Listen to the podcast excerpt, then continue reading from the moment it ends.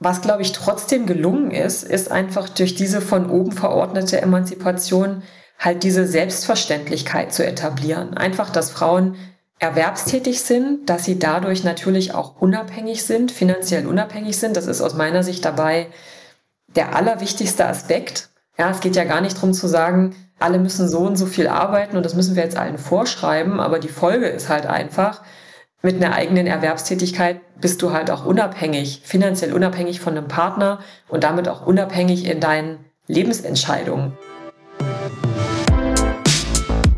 Hallo und herzlich willkommen zu einer neuen Folge von Einheit gut, alles gut, dem Podcast über Menschen, den Osten und den Weg zur Gleichberechtigung zwischen Ost und West. Mein Name ist Toni und gemeinsam mit meinen Gästinnen und Gästen spreche ich in diesem Podcast über ein Thema, das mir besonders am Herzen liegt. Die Sichtbarkeit und die Repräsentanz von Ostdeutschen in unserer Gesellschaft. Wo sind sie, die Ossis? Wie sieht es drei Jahrzehnte nach der Wiedervereinigung mit der Gleichberechtigung aus? Wir sprechen über das Ostsein, über spannende Wege und blicken zurück, aber vor allen Dingen nach vorn. Ich freue mich, dass ihr dabei seid. Viel Spaß mit dieser neuen Folge. Hallo und herzlich willkommen zu einer neuen Folge von Einheit gut, alles gut. Ich freue mich heute eine ganz besondere Frau im Podcast begrüßen zu dürfen. Sie hat vor vielen Jahren ein Netzwerk gegründet, von dem ich schon sehr viel gehört habe und das sich mit einer Facette der Diversität beschäftigt, die sehr, sehr wichtig ist, nämlich der Gleichberechtigung von Frau und Mann, vor allen Dingen im beruflichen Kontext. Und sie hat eines der größten Netzwerke dafür gegründet mit dem wunderschönen Namen Panda. Und ich freue mich heute hier begrüßen zu dürfen Isabel Heuer. Schön, dass du da bist, liebe Isabel. Danke, dass ich da sein darf. Ich freue mich. Und liebe Isabel, ich glaube, man muss einmal kurz erzählen, wie wir überhaupt zueinander gefunden haben, denn das ist über eine Kollegin gekommen. Und als ich bei der Arbeit von diesem Projekt erzählt habe, mit einem Kollegen darüber gesprochen habe, dann hat sich diese Kollegin irgendwann umgedreht, weil sie wahrscheinlich, das hat sie mir dann gesagt, auch so ein bisschen wie so ein Erdmännchen überall immer zuhört und hat dann gesagt, wie spannend das dann ist, dass ich diesen Podcast mache und ich müsse unbedingt Isabel kennenlernen. Und dann hat sie uns connected und ich habe dann irgendwie geschrieben, ihr zwei müsst euch unbedingt kennenlernen, weil ihr euch beide für das Thema Diversität Diversität auch in Führungspositionen einsetzt. Und weißt du noch, Isabel, was du dann auf diese Nachricht geantwortet hast, was deine Reaktion war? Habe ich extra nochmal nachgeschaut. Wahrscheinlich habe ich sowas gesagt wie, ja klar, lass sprechen oder so, ich weiß nicht. Du hast gefragt, bist du selbst Ossi mit einem Zwinker-Smiley? Und da habe ich gesagt, ja, das finde ich sehr gut. Wenn jemand so direkt so, sagt, ja, bist du selbst Ossi? Genau, und dann begann das und dann haben wir gesprochen und es ist einfach toll, dass du heute da bist, dass wir über dich, über den Osten, über Panda sprechen können. Es sind, glaube ich, ganz viele Themen, die ich auch in der Vorbereitung so zusammengesucht habe. Von daher, ich freue mich sehr auf unser Gespräch. Aber lass einmal kurz zu dir sprechen. Du bist 1978 in Dessau geboren und wohnst aber heute gar nicht mehr da. Wo erwische ich dich denn gerade? Du erwischst mich jetzt gerade zwischen Augsburg und München, nämlich in Mehring wo ich seit über 20 Jahren wohne, wo auch Panda sein Headquarter hat, wenn man das so sagen kann. Und ja, uns hat es nach Bayern verschlagen. Ins schöne Bayern, das ist aber auch schön. Und nimm uns einmal mit, der Begriff Panda ist ja jetzt schon ganz oft gefallen, nimm uns einmal mit zu deinen beruflichen Wurzeln, wenn man so will. Wo bist du gestartet und wie kam es dann auch zu der Gründung von Panda, bevor wir dann auch darüber sprechen, was Panda heute macht, warum es eigentlich auch so heißt, wer da Mitglied ist. Vielleicht nimmst du uns einmal mit zum Beginn der Reise. Sehr gerne. Vielleicht nochmal, um auf, deinen, auf dein Eingangsstatement zurückzukommen oder auf die Story, wie wir eigentlich zusammenkamen. Das ist übrigens ein sehr schönes Beispiel dafür, wie das Panda-Netzwerk funktioniert und eben auch wirkt. Ja? Also solche Querverbindungen, die gibt's da total oft und es ist auch schön, dass wir genau über diesen Kanal auch zusammengefunden haben. Also wo bin ich gestartet? Du hast schon gesagt, ich komme aus Dessau. Ich habe da auch mein Abi gemacht, meine gesamte Kindheit verbracht ich bin dann direkt nach dem Abi 97 habe ich das gemacht nach Frankreich gegangen und war da ein Jahr Au-pair-Mädchen. Danach war ich noch neun Monate in Russland, habe da ja so eine Art Praktikum in einem Krankenhaus gemacht und habe dann in Berlin angefangen zu studieren und war da aber nur zwei Semester, bis ich nämlich schwanger wurde und erstmal noch so einen Break drinne hatte. Ich habe dann zwei Urlaubssemester genommen mit unserem Sohn, der ist 2000 auf die Welt gekommen. Und dann sind wir wegen der Berufstätigkeit meines heutigen Mannes, damaligen Freundes, nach Bayern gekommen. So, das war so die Vorgeschichte. Ich habe dann hier weiter studiert, beziehungsweise nochmal mehr oder weniger von vorne studiert und bin dann 2006 neben dem Studium eingestiegen über ein Praktikum in meinen ersten Job. Und der hat mich in ein sogenanntes Exzellenznetzwerk für Führungskräfte verschlagen, ohne dass das der Plan war. Also ich hatte jetzt von meinem Studium her, das war ja so ein geistessozialwissenschaftliches Studium, mit diesem ganzen Thema Business-Netzwerke, überhaupt Netzwerke, überhaupt nichts zu tun, kannte das überhaupt nicht, wusste gar nicht, dass es sowas gibt, aber da war einfach eine interessante Praktikumsausschreibung am schwarzen Brett in der Uni und da habe ich mich drauf beworben. Und in diesem Netzwerk war ich dann für das Praktikum, aber insgesamt sieben Jahre lang. Also ich habe das neben meinem Studium gemacht und habe mit Abschluss meines Studiums dort einen Bereich leitend übernommen. Und das war eigentlich die Vorgeschichte zu Panda, weil das grundsätzlich ein gemischtgeschlechtliches Netzwerk einfach für Führungskräfte war.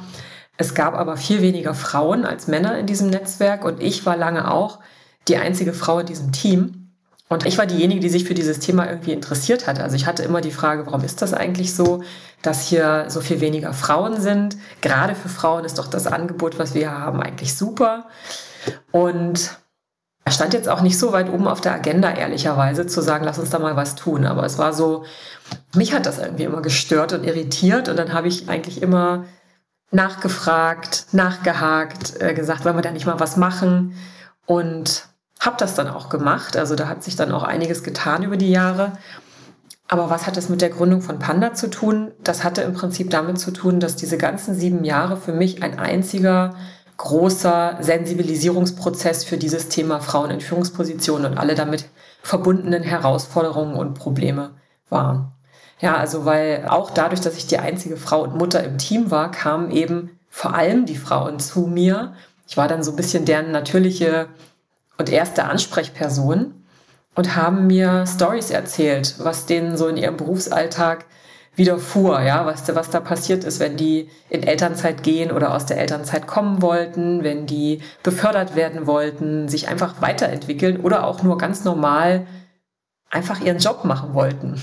Ja, und da, ähm, da sind Geschichten erzählt worden, von denen ich einfach nie im Leben gedacht hätte, dass sowas noch passiert und dazu muss man sagen, dass das ja auch schon wieder irgendwie 14 Jahre oder so her ist. Ja, und diese Geschichten höre ich bis heute. Also das ist auch immer noch nicht vorbei. Also das hat sich jetzt auch nicht in Wohlgefallen aufgelöst in dieser langen Zwischenzeit. Aber das war so die Initialzündung zu sagen, das nächste, was ich tue, da möchte ich gern, dass das den Fokus auf das Thema Frauen in Führungspositionen und Frauen in der Arbeitswelt hat. Und dann hast du mit einem Co-Partner Panda gegründet. Was genau macht Panda? Was ist euer Ziel? Wen verbindet ihr und was soll die Initiative und das Netzwerk auch bewirken? Also meinen Partner muss man natürlich auf jeden Fall auch nochmal erwähnen. Der hat auch eine ganz spannende Story. Stuart heißt er. Er war mein Kollege dort in diesem Netzwerk. Also wir haben uns an unserem allerersten Tag als Praktis dort kennengelernt und es war dann so ein bisschen Liebe auf den ersten Blick. Also wir haben uns direkt total gut verstanden, sind auch sehr gute Freunde geworden und er hat sich dann schon drei Jahre vorher mit einer tollen Idee selbstständig gemacht. Der ist nämlich auch Gründer der Sticks and Stones Karrieremesse und das ist heute die größte LGBTQ und Diversity Karrieremesse in ganz Europa. Also so ein sehr umtriebiger Typ, jede Menge Ideen, ja, und wir hatten eigentlich immer so den Plan, irgendwann machen wir noch mal was zusammen und irgendwann arbeiten wir auch wieder zusammen. Und wir haben das dann 2013 zusammen gestartet. Das kam so, dass ich halt irgendwann an dem Punkt war und gesagt habe, okay, ich, es ist Zeit für was Neues und dieses Neue soll eben diesen Fokus haben und wollen wir es nicht zusammen machen. Und dann haben wir das gemacht. Also wir haben uns dann hingesetzt und gesagt, was soll denn das eigentlich sein, was wir da machen wollen? Ja, wie wollen wir denn dieses Thema in den Blick nehmen? Frauen in Führung und in der Arbeitswelt. Und dann war das eigentlich erstmal gar nicht viel mehr als eine Eventidee. Wir haben 2013 in Berlin 100 Frauen zusammengebracht. Eine davon war diejenige, die uns jetzt auch wieder zusammengebracht hat, die war dabei. Liebe Grüße. Ja, und haben eigentlich erstmal so gesagt, wir wollen eine Plattform schaffen, wo wir die Frauen zusammenbringen, wo die über Herausforderungen einfach, sage ich mal so, unter Gleichgesinnten diskutieren können, dass die einander auch verstehen in diesen Herausforderungen. Deshalb hatte das von Anfang an wirklich diesen Fokus auf, das sollen wirklich Frauen sein, die entweder schon in Führungspositionen sind oder da gerne hinwollen. Und dann sollte da aber ganz viel einfließen in diesen Tag, ja, ganz viel Inspiration, Weiterentwicklung, Unternehmen, die dabei sind, dass man da irgendwie auch so die Brücke schlagen kann für die Frauen in die Unternehmen, und zurück, ja, dass die Unternehmen irgendwie auch lernen, was beschäftigt die denn eigentlich und wie müssen wir uns verändern, dass diese Frauen bei uns irgendwie auch vorankommen können. Und das haben wir 2013 gemacht. Das war sehr, sehr spannend, ja, weil niemand kannte uns da großartig, niemand kannte Panda. Ja, die Frage, warum heißt das eigentlich so, steht bis heute im Raum. Kommen wir auch gleich. Kann ich gerne gleich auflösen, ja. Und es war gar nicht so klar, was passiert eigentlich danach damit, ja. Und diese Frauen, die da dabei waren, die haben dann eigentlich den Startschuss und den Ausschlag gegeben für das, was wir heute machen weil die gesagt haben, ja, wow, das war jetzt so ein cooler Tag, ich habe so tolle Leute kennengelernt, ich hatte so einen gewinnbringenden Austausch, habe so viele Impulse mitgenommen. Wie geht's denn jetzt weiter? Ja, was bietet ihr als nächstes an? Wo kann man sich wiedersehen? Und das war dann, das hat dann eigentlich erst nach dieser Veranstaltung begonnen, dieser Prozess. Die Frage, die alle umtreibt, warum Panda? Ich habe es jetzt schon mal gehört, aber ich finde es einfach sehr gut. Ja, es gibt da, es gibt halt immer so die offizielle Marketing-Story und die echte. Ja, also jetzt, ich enthülle natürlich heute die echte. Also grundsätzlich war es so, es war auch damals, 2013 schon so, dass es natürlich einiges gab so zum Thema Frauen in Führungspositionen. Ja, also lange nicht so wie heute. Also heute mittlerweile sind die Initiativen natürlich wie Pilze aus dem Boden geschossen, was ich auch sehr begrüßenswert finde. Aber auch damals war es schon so, dass wir gesagt haben, okay, wir müssen uns da schon irgendwie abheben. Ja, wir können jetzt nicht die x-te Konferenz zu dem Thema werden, wo es dann um Female Leadership oder Gender oder Frauen in Führungspositionen geht, sondern wir brauchen irgendwie einen griffigen Namen, ja, den, den man sich auch merken kann. Dann haben wir da sehr, sehr lange drüber nachgedacht und irgendwann kam dann Stuart, also es war seine Idee, die ich ihm hier auch gerne zuschreibe, und hat gesagt, weißt du was, wir nennen das Panda. Und ich so, hä, wieso Panda? Ja, also was, was hat's damit auf sich? Und dann meinte der, ja, er hat da sowas gesehen und das war irgendwie so ein toller Spot und er findet, das muss Panda heißen. Okay. Und dann haben wir gesagt, ja, okay, aber wir brauchen irgendeine Erklärung dafür, ja, wenn das jetzt Panda heißt. Und dann haben wir uns eine offizielle Geschichte ausgedacht, die kann man auch heute noch auf unserer Website lesen und die heißt, Frauen in Führungspositionen sind in Deutschland so selten wie Pandas wenn auch Gott sei Dank nicht vom Aussterben bedroht, aber wir wollen mehr von dieser Spezies. Hervorragend. So, und genau. deshalb, deshalb heißen wir Panda. Perfekte, perfekte Story. In und nicht offiziell. auch heute, liebe Isabel, seid ihr ja angewachsen von damals 100 auf mittlerweile über 3000, wenn ich das richtig verstanden habe. Wo steht ihr heute und wohin hat sich Panda heute entwickelt? Also heute steht sehr stark unser Netzwerk im Mittelpunkt. Ja, gestartet mit einem Eventformat, aber heute geht es eigentlich um das Netzwerk, das so der Dreh- und Angelpunkt von allem ist, was wir machen. Genau, gerade heute äh, haben wir die 3300 Members in unserer eigenen Mitgliederplattform geknackt. Ja, das haben wir gerade vorhin im Team gefeiert und es kommen im Prinzip täglich Frauen dazu. Pro Jahr sind so 500 bis 600 neue Mitglieder, die dazukommen. Und was wir da machen ist, und das ist sehr nah an der Grundidee, wir schaffen eine Plattform für Austausch, Vernetzung, persönliche Weiterentwicklung und gegenseitige Unterstützung für Frauen in Führungspositionen. Und wir haben nach wie vor diesen Fokus, das heißt, es gibt auch einen Auswahlprozess oder Bewerbungsprozess, wenn man so möchte, mit dem wir sicherstellen, die Frauen, die dazukommen, die haben tatsächlich eine Verbindung zum Thema Führung. Nicht immer heißt das, dass die so eine offizielle Führungsrolle haben. Das sind auch Leute, die große Projekte stemmen oder die Thought Leaders sind in irgendeinem Bereich. Also es ist schon so ein breites Verständnis. Aber es sind Frauen, die Gestaltungswillen haben, die Ambitionen mitbringen, Motivation mitbringen. So könnte man es auch umschreiben. Und weiterentwickelt hat sich das auch dahingehend, nicht nur in Bezug auf die Größe und dass wir jetzt in vielen Städten in Deutschland mit kleineren Hubs vertreten sind und ganz viele unterschiedliche Themen abdecken, sondern auch im Sinne von, wo wollen wir eigentlich ansetzen? Und ansetzen wollen wir eben auf der einen Seite bei den Frauen selbst, die da für sich einfach viel rausziehen können aus diesem, aus diesem Austausch und dieser Vernetzung und auf der anderen Seite aber auch bei Unternehmen. Ja, also das heißt, wir haben viele Partnerschaften mit Unternehmen, teilweise seit vielen Jahren, mit denen wir sehr eng zusammenarbeiten. Und heute beraten wir Unternehmen. Wir unterstützen Unternehmen im Recruiting. Das bedeutet, wir helfen, dass die wirklich Frauen für Führungsrollen in den eigenen Reihen finden. Wir haben Partnerschaften, die wirklich zwischen dem Panda-Netzwerk und Unternehmen eigentlich immer weiter wachsen und tiefer werden und begleiten Unternehmen eigentlich sehr, sehr umfassend, sage ich mal so, von A bis Z. Also das kann so eine Art Sparring sein, wo wollt ihr euch eigentlich hinentwickeln, was wollt ihr eigentlich verändern, wo in euren Kulturen, Strukturen, Prozessen wollt ihr ansetzen und an welchen Stellen können wir einerseits mit unserem Netzwerk, aber andererseits auch als Expertinnen mittlerweile, sage ich mal, für diese Fragen rund um Gender Equality in der Arbeitswelt da Impulse setzen. Und sag, du hast es schon angesprochen, auch Frauen in Führung, eine unterrepräsentierte Spezies. Wo stehen wir denn momentan? Vielleicht gib uns da auch gerne noch mal so ein bisschen Einblick. Wo steht Deutschland bei diesem Thema aktuell? Ja, wie so oft bei so Themen, ja, sind wir da irgendwie ziemlich weit hinten unterwegs. Leider muss man sagen.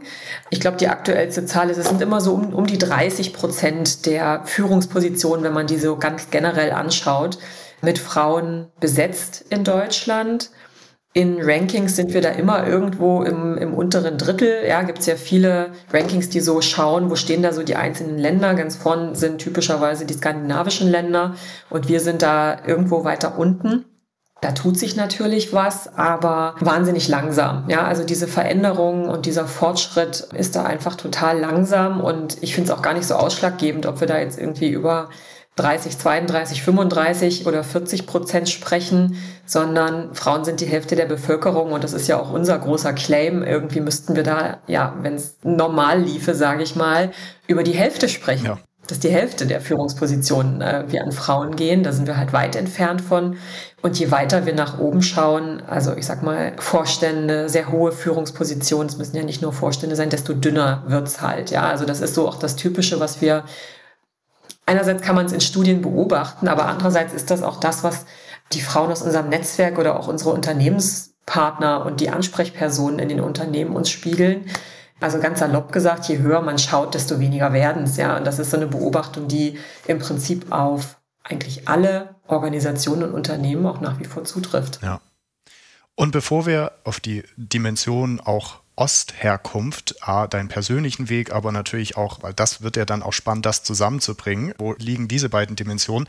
Vielleicht noch die Frage des Warums. Warum glaubst du jetzt mit deiner Expertise, mit der jahrelangen auch Erfahrung, mit den Gesprächen, Studien, warum stehen wir da, wo wir stehen? Warum sind so wenig Frauen in Führungspositionen? Ist das, weil, wir hatten das letzte Mal in einer Folge, Thomas rekrutiert Thomas.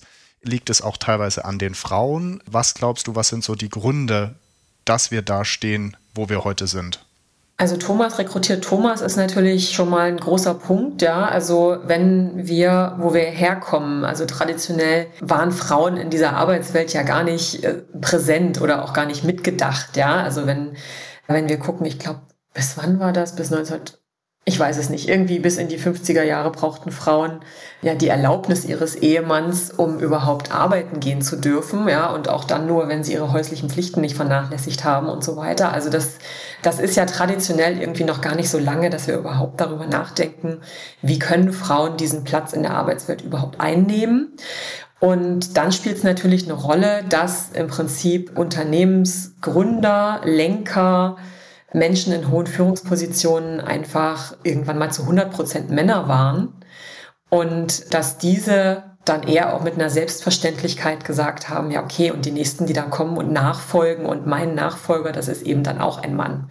So, jetzt hat sich das natürlich verändert, das ist vielleicht nicht mehr ganz so starr, aber grundsätzlich gilt dieses Prinzip immer noch. Ja, Thomas Kreislauf von der Albright Stiftung, den gibt es nach wie vor. Also das ist, glaube ich, ein Aspekt wer entscheidet über die Vergabe von hohen Positionen, wer sitzt da und wen ziehen diese Menschen wiederum nach. Ja, das ist das eine.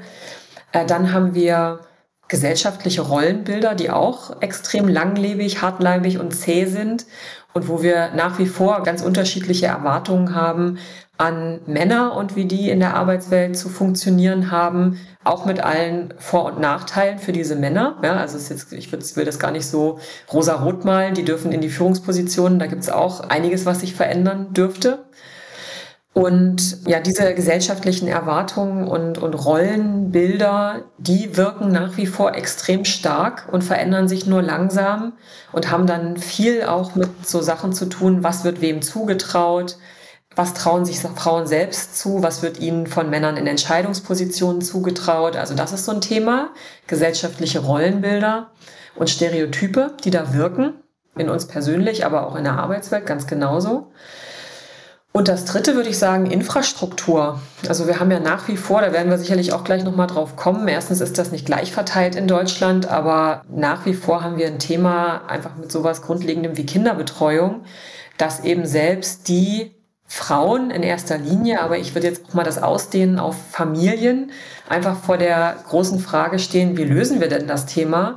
Und es gibt immer noch Regionen, in denen ist das halt wahnsinnig schwierig, überhaupt diese Kinderbetreuung sicherzustellen, die ja nun mal die Voraussetzung dafür ist, dass man auch einem Erwerbsjob nachgehen kann. Ja, und das ist eigentlich eine perfekte Überleitung, weil du hast auch irgendwann mal in einem Interview gesagt, wo es denn vielleicht Länder oder Kulturen gab, wo man sich etwas abschauen kann. Hast du gesagt, dünnes Eis, aber ich glaube, dein Heimatland oder unser gemeinsames Heimatland, DDR, könnte da einfach für ein einigermaßen gutes Vorbild dienen, weil eben nicht alles schlecht war. Und gerade bei dem Punkt ähm, Erwerbstätigkeit und Kinderbetreuung. Ich habe einmal ein paar Zahlen rausgesucht, weil das ist wirklich super erstaunlich, dass bis zum Ende der 80er Jahre innerhalb der DDR circa 91 Prozent erwerbstätig waren. Im Vergleich zu, zu Westdeutschland deutlich stärker. Und das ist ja auch ein Grund, also die Geschichte von früher auch eine Erklärung für das Hier und Jetzt. Ich möchte einmal auf das Thema auch Netzwerken und Ostdeutschland zu sprechen kommen. Du hast gesagt, Netzwerken ist wichtig. Dafür habt ihr euch ja oder setzt ihr euch auch mit Panda ein. Wir hatten in einer der Folgen vorher das Thema, dass Ostdeutsche eventuell beim Thema Netzwerken nicht ganz so stark sind oder dass es uns nicht ganz so leicht fällt, da für uns selbst einzustehen, Kontakte zu knüpfen und selbst zu verkaufen und zu vermarkten. Wie ist das bei Panda? Wie siehst du das? Sind da, ist das Thema Ostdeutschland, ostdeutsche Herkunft ist das ein präsentes? Zeigt sich das vielleicht auch in der Struktur der Teilnehmerinnen und der Mitglieder? Wie guckst du da drauf? Also erster Teil der Antwort, du hast gerade gesagt, fällt uns Ostdeutschen das irgendwie schwerer, ja, dieses Netzwerken.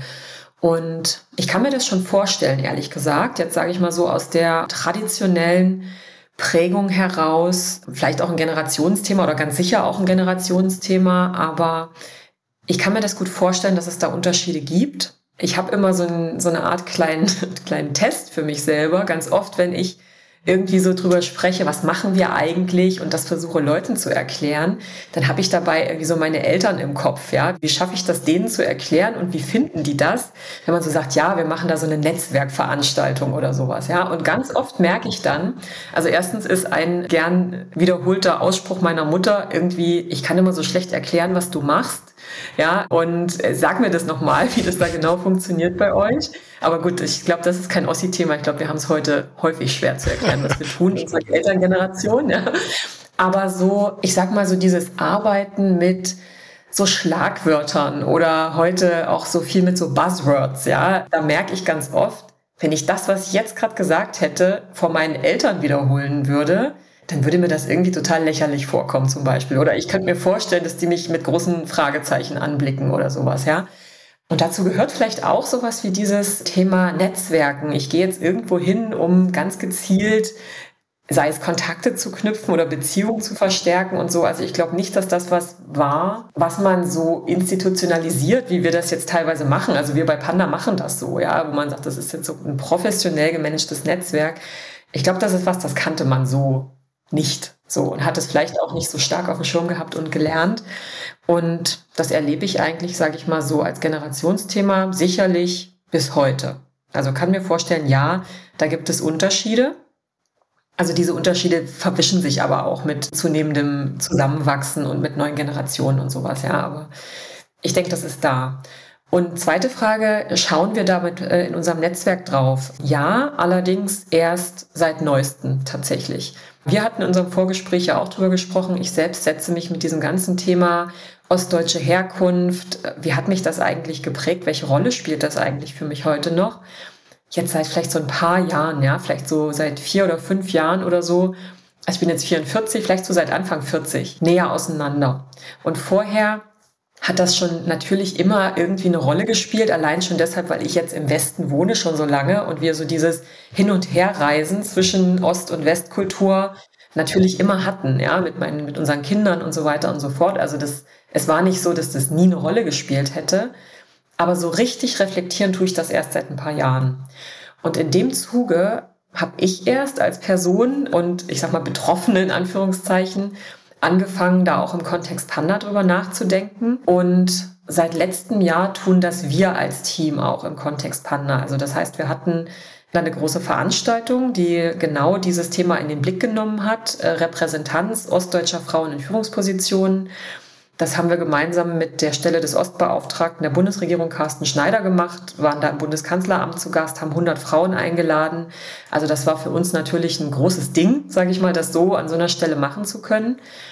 Das war so ein bisschen der Startschuss, um da selbst mal einen Blick drauf zu werfen, wie stehen wir denn eigentlich da? Ja, also, und wir haben da keine Statistik drüber. Wir haben jetzt so eine kleine Ostgruppe in unserem Netzwerk, die habe ich selbst ins Leben gerufen. Also da sind jetzt so 40 Leute drin, mhm. so von 3300. Mhm. Ja. Also auch wir selbst haben dahingehend, denke ich mal, Nachholbedarf. Was wir aber gemerkt haben, war, es gab eine unfassbar große Resonanz. Mhm. Also wir hatten diese 100 Plätze, äh, wir hätten sicher 200 Frauen einladen können, einfach weil das hat dann die Runde gemacht, das gibt's. Und dann haben sich so viele Leute gemeldet, haben gesagt, ich wäre auch gern dabei gewesen. Und an dem Abend selbst hat man gemerkt, was es einfach für einen immensen Redebedarf gibt zu diesem Thema. Ja, also auch hier Podcast-Futter, sage ich mal. ja, wir hätten da so eine ellenlange Liste von großartigen, in dem Fall Frauen, die mit ostdeutscher Herkunft in Führungspositionen sind. Also das war eine unfassbar große Resonanz und das hat das bei uns im Prinzip auch angestoßen zu sagen, lasst uns mal hinschauen, dass wir auch da mal zumindest auf diese 20 Prozent kommen, die ja auch die Ostdeutschen in der Gesamtbevölkerung ausmachen. Aber ist auch relativ neu für uns als Thema. Und hast du festgestellt, dass sich die Themen unterscheiden, wenn du auch sagst, da kamen ostdeutsche Frauen zusammen, haben über Führung und ihre Rollen in der Führung gesprochen und ihre Herkunft. Gibt es da gravierende Unterschiede oder sind die Themen dann doch ähnlich? Oder hast du gemerkt, da, da gibt es auch Nuancen, wo diese Gruppe dann nochmal etwas Gemeinsames hat, etwas, was verbindet?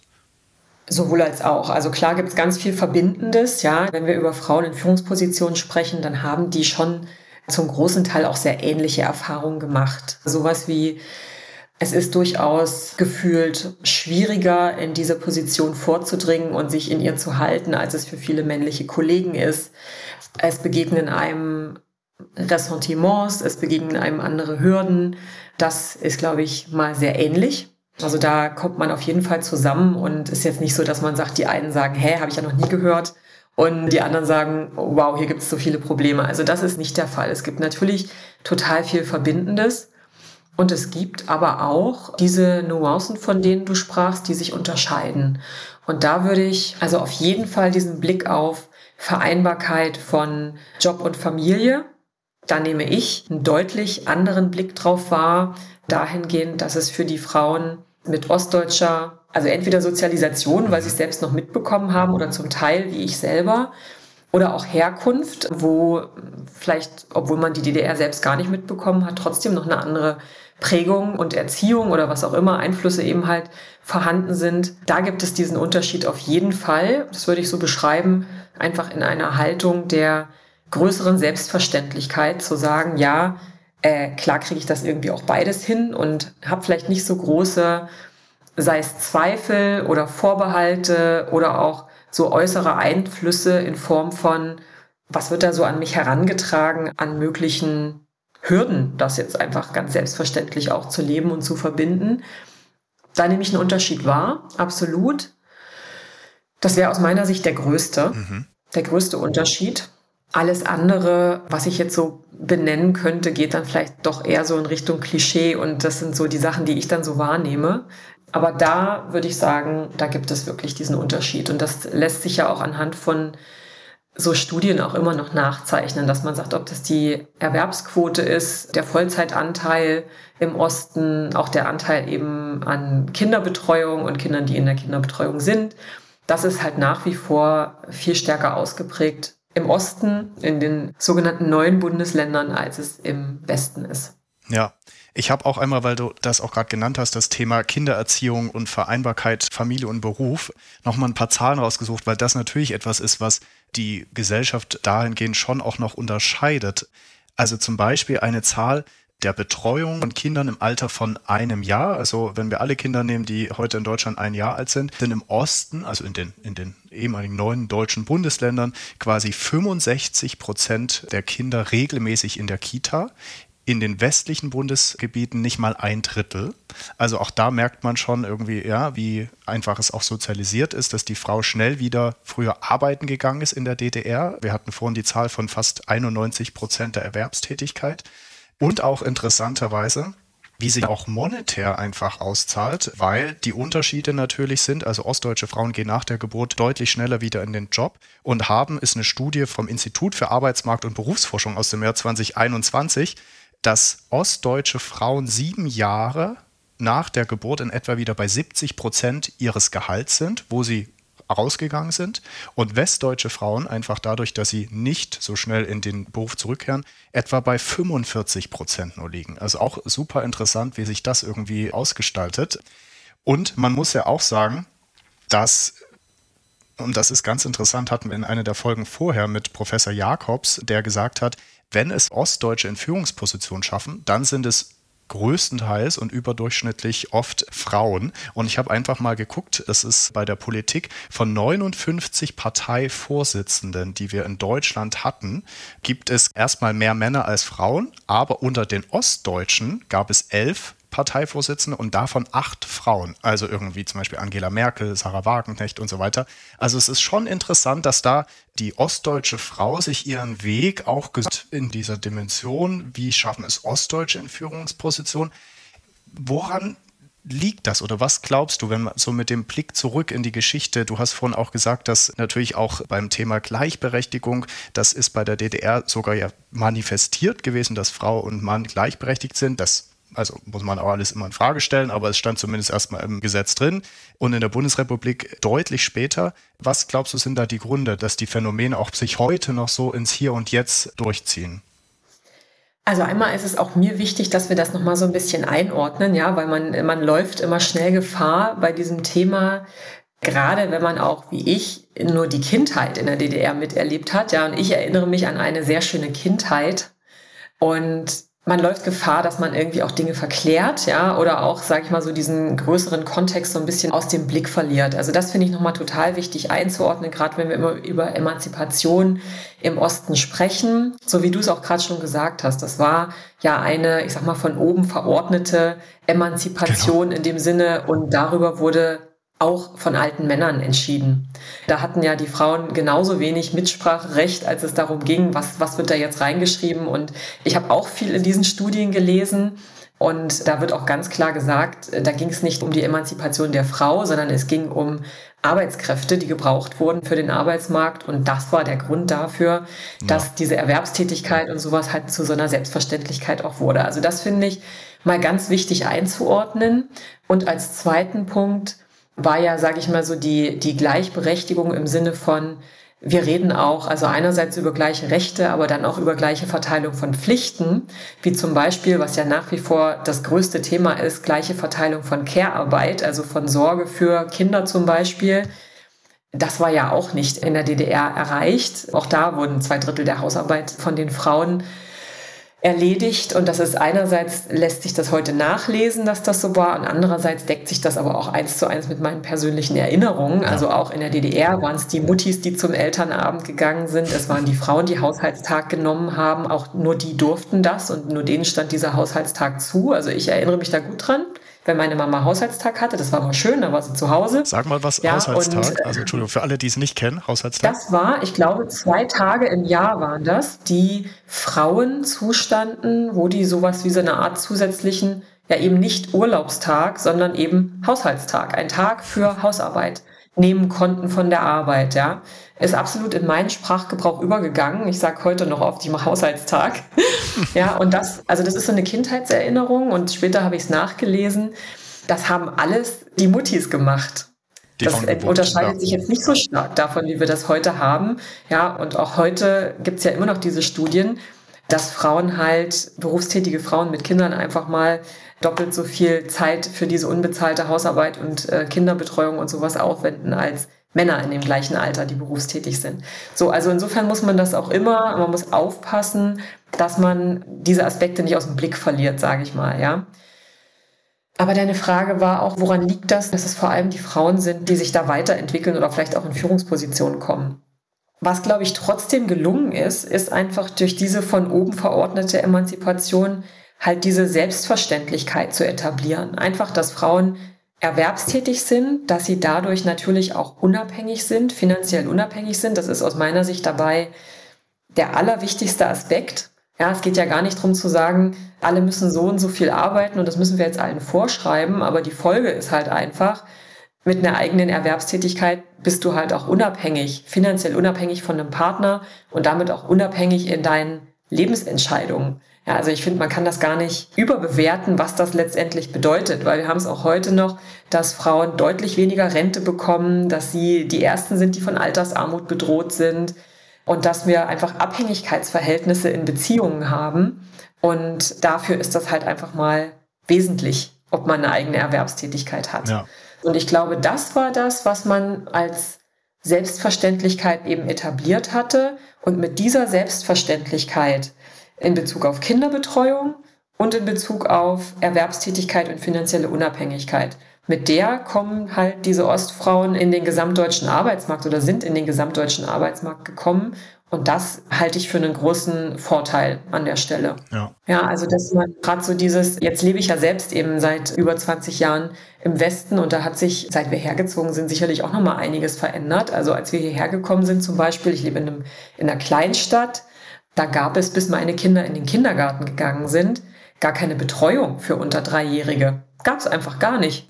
Ja, so, also das heißt, ich bin mit denen, als ich studiert habe, jeden Tag nach München gependelt, weil es nur da die Kinderkrippe gab vom Studentenwerk, was für mich bedeutet hat, dass ich einfach unfassbare Fahrzeiten in Kauf genommen habe, was sehr, sehr anstrengend war, aber diese Form der Kinderbetreuung war gar nicht vorgesehen. Ja. Ja, so jetzt mittlerweile gibt es das hier, aber für uns, also da waren meine Kinder, glaube ich, in der Schule, als es hier dann irgendwie endlich eine Kinderkrippe gab.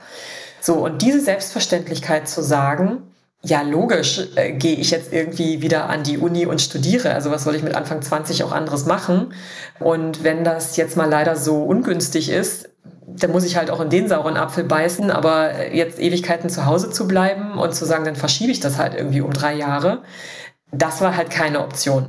So, ja, und das meine ich mit dieser Selbstverständlichkeit und auch sich davon nicht so, so beeinflussen zu lassen, was jetzt andere dazu sagen. Also diese ganze Rabenmutter-Debatte, die wir ja. ja bis heute irgendwie immer noch haben. Also das vielleicht so ein bisschen stärker an sich abperlen lassen zu können, das wäre zumindest was, wo ich sagen kann, das habe ich mitgebracht ja. aus dieser Sozialisation. Und das hat ja. mir da sicherlich sehr, sehr geholfen. Fühlst du dich ostdeutsch? Absolut, ja. Also das vielleicht auch noch mal so ein bisschen stärker in den letzten Jahren, in denen ich mich damit stärker auseinandergesetzt habe, aber, aber auch schon immer. Also ich sag mal, wir sind, als wir hierher gekommen sind, da war einfach dieser Unterschied sehr, sehr spürbar. Ich habe mit Anfang 20, also ich war gerade 22, als ich meinen Sohn bekommen habe, ich war halt einfach mal zehn Jahre jünger als die ganzen anderen Mütter. Also das war deutlich spürbar so und man konnte gar nicht dran vorbeischauen, selbst wenn man es gewollt hätte. Ja, also das hat sich aufgedrängt und da wurde ich halt auch nachgefragt und das haben Leute einfach bemerkt. Ja, also die Leute hätten nie gedacht, wenn ich ohne Kind unterwegs bin, dass ich halt schon Kinder habe und so und das war hier einfach deutlich anders. Ja, ich hatte ja gesagt, ich war auch ein Jahr in Russland oder fast ein Jahr und da habe ich halt super viel wiedererkannt, weil das war ehemalige Sowjetunion und die Freundinnen, die ich da gefunden habe, die haben alle zwischen 19 und 22 ihre ersten Kinder bekommen, haben dann studiert, waren arbeiten. Also ich äh, habe so einerseits das Vorbild aus der Kindheit gehabt und dann aber eben auch aus, sage ich mal so, als junge Erwachsene, diese absolute Selbstverständlichkeit auch zu sehen, das haben sie alle ganz natürlich gemacht. Das war nicht mal eine Erwähnung wert, dass man jetzt irgendwie sagt, boah, ist das aber anstrengend, sondern das war halt der Weg. Also ja, wenn du irgendwie mal ein Kind haben willst, irgendwann musst du es ja mal kriegen, so nach dem Motto, ja. So, und das dann irgendwie auch integrieren. Also das war für mich wirklich so die größte Selbstverständlichkeit. Und diese Vorbilder sind halt total wichtig. Und dann war ich halt auch sehr, sehr lange, ich hatte es vorhin gesagt, an meiner ersten beruflichen Station nicht nur die einzige Frau und Mutter, ich war auch die einzige Ossi. Mhm. Und ich habe das immer als was total Positives verstanden. Also das war im Prinzip so ein bisschen mein mein USP, kann man schon fast sagen, also mein Distinktionsmerkmal. Es war interessant, Leute haben mich da irgendwie nachgefragt. Ich hatte, glaube ich, schon immer so dieses Gefühl, Das war auch eine sehr besondere Erfahrung, die wir da machen durften als Generation. Ja, also, dass diese Wende und dieser Wechsel und diese Eröffnung von so vielen Möglichkeiten einfach zu einem Zeitraum in, ich spreche jetzt von meinem Leben, ja, in meinem Leben kam, wo ich so das Beste aus beiden Welten mitnehmen durfte. Und plötzlich eine Unzahl von Optionen hatte, die vorher, also die meinen Eltern zum Beispiel verwehrt waren aber vorher auch noch wahnsinnig viel Positives mitnehmen konnte aus dieser anderen Gesellschaft, die nach einer ganz anderen Logik funktioniert hat. Und das fand ich schon immer total positiv. Und dann war, ich sag mal, zu diesem, nochmal zu diesem Vereinbarkeits- und Mutterthema. Ich habe ja dann erstmal gelernt, als ich hierher gezogen war, wie problembehaftet das eigentlich alles gesehen wird. Ja, so nach dem Motto, das geht ja jetzt gar nicht und äh, nee, kannst du doch nicht machen, jetzt das Kind schon mit einem Jahr in die Betreuung geben und so. Und das ist mir halt an ganz vielen Stellen begegnet, dass Leute gesagt haben, boah, sie tun sich damit so wahnsinnig schwer, wie soll das denn jetzt gehen? Auch mein Chef in unserem Einstellungsgespräch war halt eine der ersten Fragen, ja, wie, wie, wie machst du denn das äh, mit, den, mit den beiden kleinen Kindern? Und schon da habe ich irgendwie so, ich habe die Frage gar nicht so richtig verstanden. Ja, ich habe gesagt, ja, das, das läuft schon, ja, funktioniert gut. So, und mehr hatte ich dazu auch nicht zu sagen. Also mir war das total wichtig, sogar mich dahingehend abzugrenzen, dass nicht andere Leute von mir denken könnten, ich würde das als so ein riesengroßes Problem sehen, weil das hätte ich, das hätte ich als wahnsinnigen Nachteil empfunden, ja, weil was heißt denn das für meinen potenziellen Chef, wenn der die ganze Zeit denkt, ja, schafft die das, schafft die das? Mir war das immer total wichtig zu wissen, ich schaffe das, na klar, ja, so, also was ist denn bitte die Alternative? So, also von daher war das so ganz lange für mich so ein positives, bestärkendes Element. Das haben meine Omas geschafft, das hat meine Mutter geschafft, das haben meine russischen Freundinnen geschafft. Und das werde ich auch schaffen. Und alle anderen können es auch schaffen. Ja. So, also von daher war das für mich immer beflügelnd, bestärkend und überhaupt nicht so negativ belastet. Und dann habe ich erst neulich jetzt in der Veranstaltung, die wir da selbst hatten, halt auch gelernt, dass auch das gar nicht so alltäglich ist, sondern dass halt auch ganz viele ganz, ganz andere Erfahrungen haben und so sagen, boah, mir ist da super viel Diskriminierung auch begegnet. Vorurteile, Leute haben mir das am Dialekt angehört und dann habe ich gleich gemerkt, ich bin da irgendwie ganz anders angesehen als andere. Oder es, wurden, es wurde sich abfällig geäußert gegenüber irgendwie dem Jammer-Ossi oder was auch da so an Klischees kursierte das war für mich dann halt auch nochmal total spannend zu reflektieren, weil das deckt sich jetzt mit meinen persönlichen Erfahrungen eigentlich gar nicht so sehr. Aber das ist da, ja. Also diese Erfahrungen, die gibt's und die sind sehr real und da gibt's auch noch viel worüber, was es, sag ich mal, in dem Sinne aufzuarbeiten und zu besprechen gibt. Ja. Ja, sehr spannend. Ich habe noch ganz, ganz viele Fragen im Kopf, aber wir müssen leider zum Schluss kommen. Aber bevor wir zu den magischen drei Fragen äh, ganz am Ende kommen, doch noch die Frage, liebe Isabel, wie würde sich unsere Gesellschaft und unsere Arbeitswelt verändern, wenn ihr euer Ziel erreicht hättet, 50-50, und wenn wir auch die Integration entsprechend der Quote auch oder der entsprechenden Zahl, wie viel Ostdeutschen es gibt, in unserer Gesellschaft hinbekämen? Was würde das mit unserer Gesellschaft, mit unserer Arbeitswelt machen? Ja, es wäre halt eine Gesellschaft, die gleiche Zugangsmöglichkeiten und Entwicklungschancen für alle beinhalten würde das finde ich dabei den allerwichtigsten Aspekt, weil das ist leider was, da sind wir heute noch extrem weit entfernt von, ja. Und je, je, je tiefer man sich mit diesem Thema beschäftigt, desto frustrierter wird man eigentlich, weil man, weil man eben merkt, wie weit wir dann noch von entfernt sind. Und jetzt sprechen wir mit unserem Thema immer über die Kategorie Mann-Frau. Ja, das ist jetzt irgendwie auch die, die als erstes ins Auge sticht und äh, die größte Gruppe betrifft. Aber wenn wir sagen, wir sprechen auch über Ostdeutsche, wir sprechen über Menschen mit anderen Migrationshintergründen, wir sprechen über LGBTQ, über Menschen mit Behinderung und so weiter, das kann man ja immer weiter ausdifferenzieren und man muss konstatieren, wir sind von dieser gleichen Teilhabe und Entfaltungsmöglichkeit einfach sehr weit entfernt. Und das ist für mich das große Ziel dabei, die Gesellschaft dahingehend zu verändern, dass es diese Chancengerechtigkeit gibt. Und ich glaube, dass darüber hinaus sich die Gesellschaft extrem zum Positiven verändern würde, einfach weil viel mehr Perspektiven einfließen würden, viel mehr Einflüsse, Erfahrungsschätze, die jetzt eigentlich nicht stattfinden. Und äh, das an sich wäre aus meiner Sicht ein unfassbar großer Wert. Ja. Da drücken wir vor allen Dingen Panda die Daumen, weil ihr unterstützt dieses Ziel, dieser Podcast auch. Sind wir doch mit unserer Kraft, die wir haben, schon mal auf dem richtigen Weg. Und ich möchte dir zum Schluss gerne die Fragen stellen, die immer zum Podcast-Ende kommen. Ostquote, ja oder nein? Darf ich was dazu sagen oder muss ich nur sagen, ja oder nein? Du darfst ganz kurz was dazu sagen. Wie Klaus Kleber mit der Bitte um eine kurze Antwort. Finde ich ganz schwierig. Also ich würde eher sagen, Ostquote als starre Quote. Nein. Warum?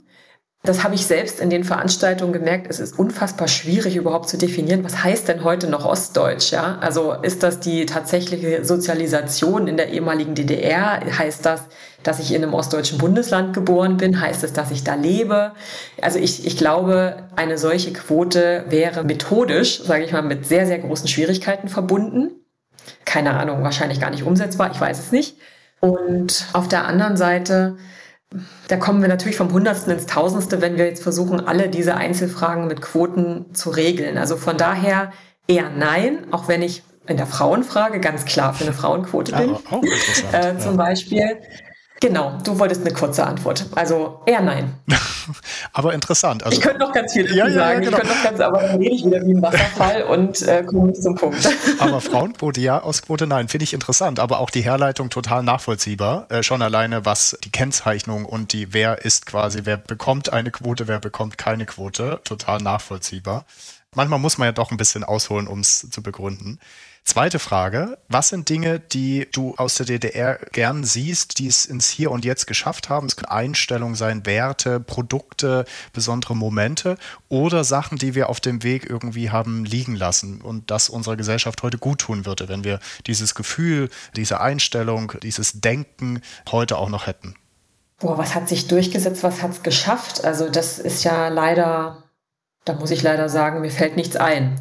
Also was sich wirklich durchgesetzt und es in unsere gesamtdeutsche Kultur geschafft hat an positiven Aspekten, ich fürchte, es haben leider sehr wenige dieser positiven Aspekte wirklich so überlebt, dass man sagen kann, die sind jetzt, also die haben unsere gesamtdeutsche Kultur geprägt. Leider.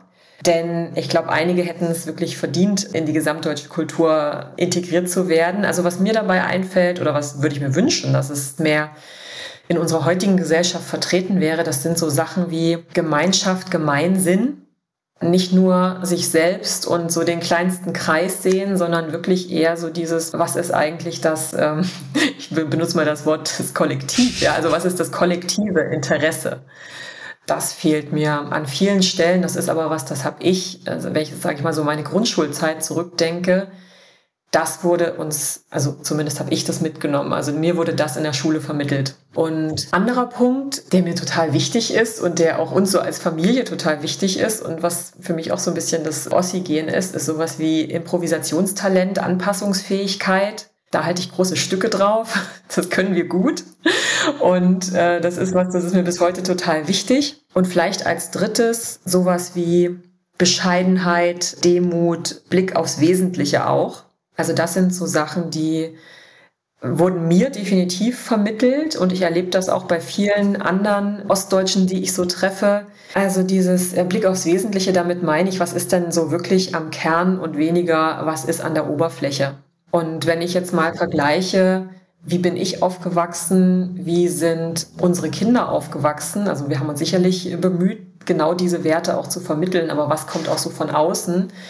Da ist halt so dieses Oberflächliche und dieser extreme Fokus auf Geld und Geld verdienen. Also das ist was da leide ich richtig drunter, muss ich sagen. Also das finde ich richtig schlimm, dass unsere Gesellschaft, ja, dass es sich eigentlich immer nur ums Geld dreht unterm Strich, oder? Das finde ich schwer, damit klarzukommen. Ja, ja, sehr schöner Punkt. Sehe ich ähnlich und habe auch mal die zwei Punkte Demut und Bescheidenheit auch irgendwo in einem Zitat gebracht. Von daher kann ich mich anschließen. Und letzte Frage, liebe Isabel. Wen willst du in diesem Podcast hören? Wer darf hier nicht fehlen? Einziges Kriterium, ostdeutsche Herkunft. Und lebendig, weil das hatten wir jetzt auch schon. Also die Person sollte noch am Leben sein, weil alles andere wird schwierig. Sehr gut. Ja, okay. Also natürlich wahnsinnig viele, war. Ich erinnere daran, wir haben eine wahnsinnig lange Liste von wahnsinnig tollen Frauen. Also von daher, da kann ich sicherlich viele Menschen empfehlen. Ganz aktiv würde ich mir wünschen, dass Jeanette Gusko hier mal zu Gast wäre. Sie ist Geschäftsführerin von Korrektiv. Wir machen eine wahnsinnig tolle journalistische Arbeit. Sie ist aber auch Sprecherin des Netzwerks Dritte Generation Ostdeutsch, Ostdeutschland und setzt sich total stark auch für dieses Thema und für Sichtbarkeit dieses Themas ein. Und ich glaube, sie hätte hier sehr interessante Dinge zu erzählen. Hervorragend. Liebe Isabel, vielen Dank für dieses wirklich tolle persönliche Gespräch auch. Du hast ganz viele Einblicke reingebracht, Denkansätze und es ist einfach ganz wunderbar, deinen Weg kennengelernt zu haben, den Weg von Panda. Und ich drücke dir und Panda ganz fest die Daumen, dass ihr eure Ziele erreicht.